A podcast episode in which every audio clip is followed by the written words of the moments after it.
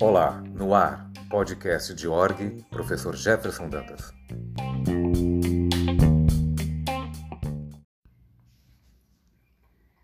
Boa tarde, meu nome é Giana Santos, eu sou jornalista.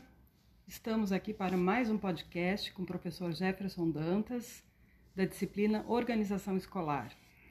O assunto abordado hoje é o panorama da educação brasileira e seus principais desafios. Boa tarde, professor Jefferson. Boa tarde, Giana, tudo bem? Tudo bem.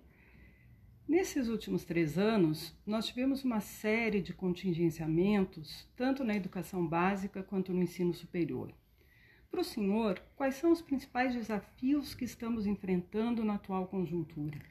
Então, Jana, eu acho que é uma questão muito complexa, né, para a gente falar em tão pouco tempo, né, mas, de fato, os, o contingenciamento, tanto na educação básica quanto no ensino superior, especialmente com este governo que, que está aí, o governo Bolsonaro, né, tem causado uma, uma, uma intensa disputa pelo fundo público.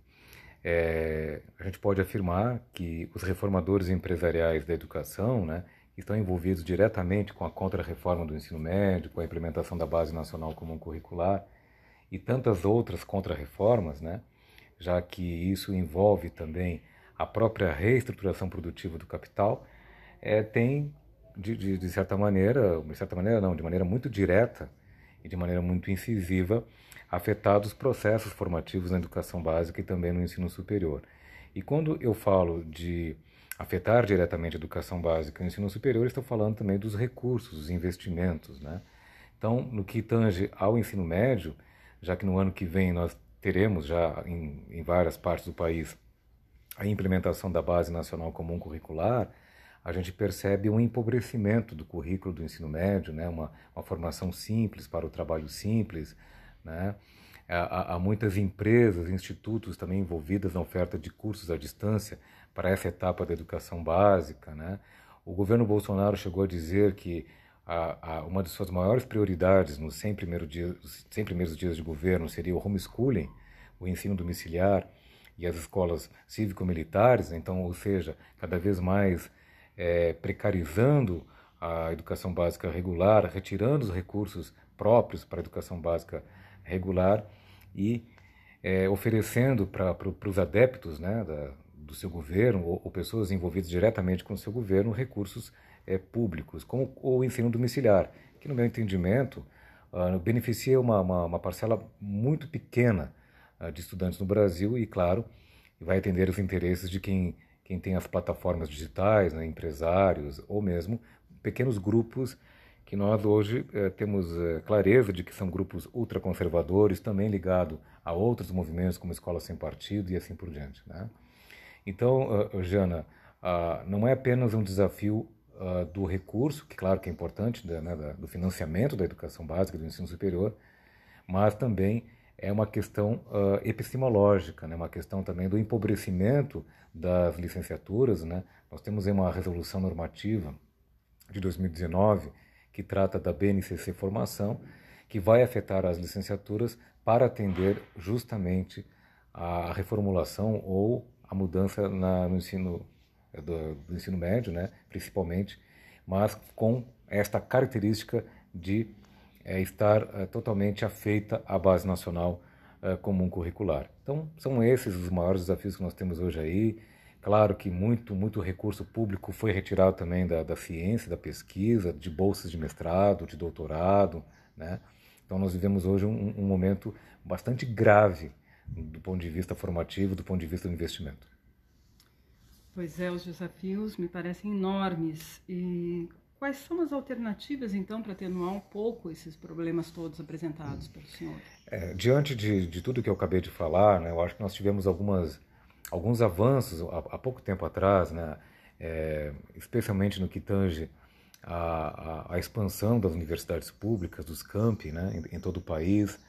É, nós também tivemos a, alguns processos formativos em larga escala no Brasil, né, é, principalmente em relação até à própria a, questão do, do, ensino médio, tivemos é, pesquisas, estudos, formação com os professores. Né? A maneira como a, o ensino médio foi implementado, a base nacional foi implementada numa conjuntura de um golpe, né, Jana, em 2016, a gente percebe que, que isso afetou e tem afetado completamente é, toda e qualquer iniciativa da sociedade civil.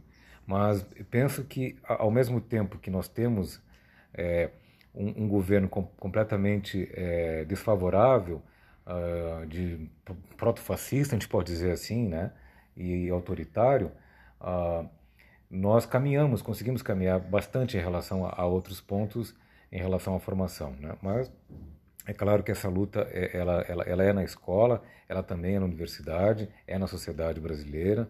Né? São lutas muito importantes. Eu, eu entendo que nós temos que lutar por mais é, uma percentagem maior do PIB para a educação nacional, né? É, principalmente educação básica. É, nós temos que pensar também na, na, na inclusão de sujeitos com deficiência, temos que pensar também em, em, em, políticas públicas para os, para os mais pobres, né? porque o Brasil é um país que não conseguiu universalizar a educação básica até hoje. Nós temos um, um grande gargalo justamente no ensino médio, há uma taxa muito elevada de evasão e de reprovação. Quando eu falo do ensino médio, e estou sendo muito é, incisivo nessa etapa da educação básica, é porque o ensino médio está se transformando num ensino profissionalizante é, antes da hora, é, prematuro.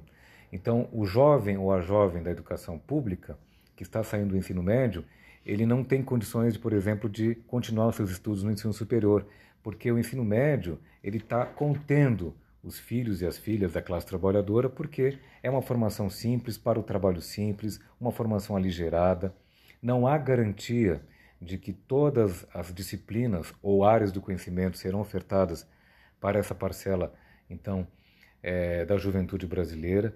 Então, nós temos um dualismo perverso e estrutural no Brasil educacional, que é uma escola, como diz o José Carlos Libani, uma escola é, do conhecimento para os ricos e uma escola do acolhimento para os pobres. A gente não quer uma escola do acolhimento para os pobres, queremos uma escola que tenha todos os fundamentos teóricos e metodológicos, que os jovens possam sair de, um, de, uma, de um ensino médio e poder fazer de fato escolhas, tanto no mundo do trabalho ou a continuidade dos estudos em, em nível superior. E nas suas andanças, assim, por aí, na sala de aula mesmo, como é que o senhor percebe a recepção dos alunos em relação a todo esse processo de mudança?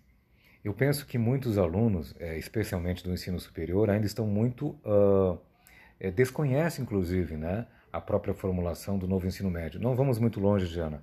Ah, os próprios professores e professoras da educação básica estão muito inseguros com essa nova é, com essa nova BNCC, né, ou, com a, ou com a BNCC, porque ela vai representar 60% da carga horária né, do ensino, tanto no ensino fundamental quanto no ensino médio, e 40% serão os chamados itinerários formativos. Né? Exatamente nos itinerários formativos que há os maiores problemas, porque os componentes curriculares que estão nas áreas de conhecimento vão depender da oferta dos sistemas estaduais de educação. Então, pode ser que um professor e uma professora que hoje está em processo de formação na licenciatura, e eu sou um professor da licenciatura, é, costumo dizer para eles, olha, pode ser que daqui a um tempo vocês estejam tendo que, que fazer, estão terminando uma licenciatura e terão que fazer uma outra para garantir minimamente empregabilidade, né? Porque pode ser que você não tenha trabalho perto da sua casa, porque não, aquela escola não vai ofertar aquela disciplina ou aquela área de conhecimento na qual você foi formado. Então isso é terrível. Né? Então você não, não possibilita, não garante até o próprio professor que está se formando é, é, trabalho, né? Que, o que é de fato uma questão também grave do ponto de vista formativo. É lamentável mesmo. Bom, esse foi mais um podcast da disciplina de organização escolar. Agradecemos a presença, os esclarecimentos. Sabemos que tem um desafio enorme pela frente. Professor Jefferson, uma boa tarde a todos e até a próxima. Obrigado, Jana. Até mais.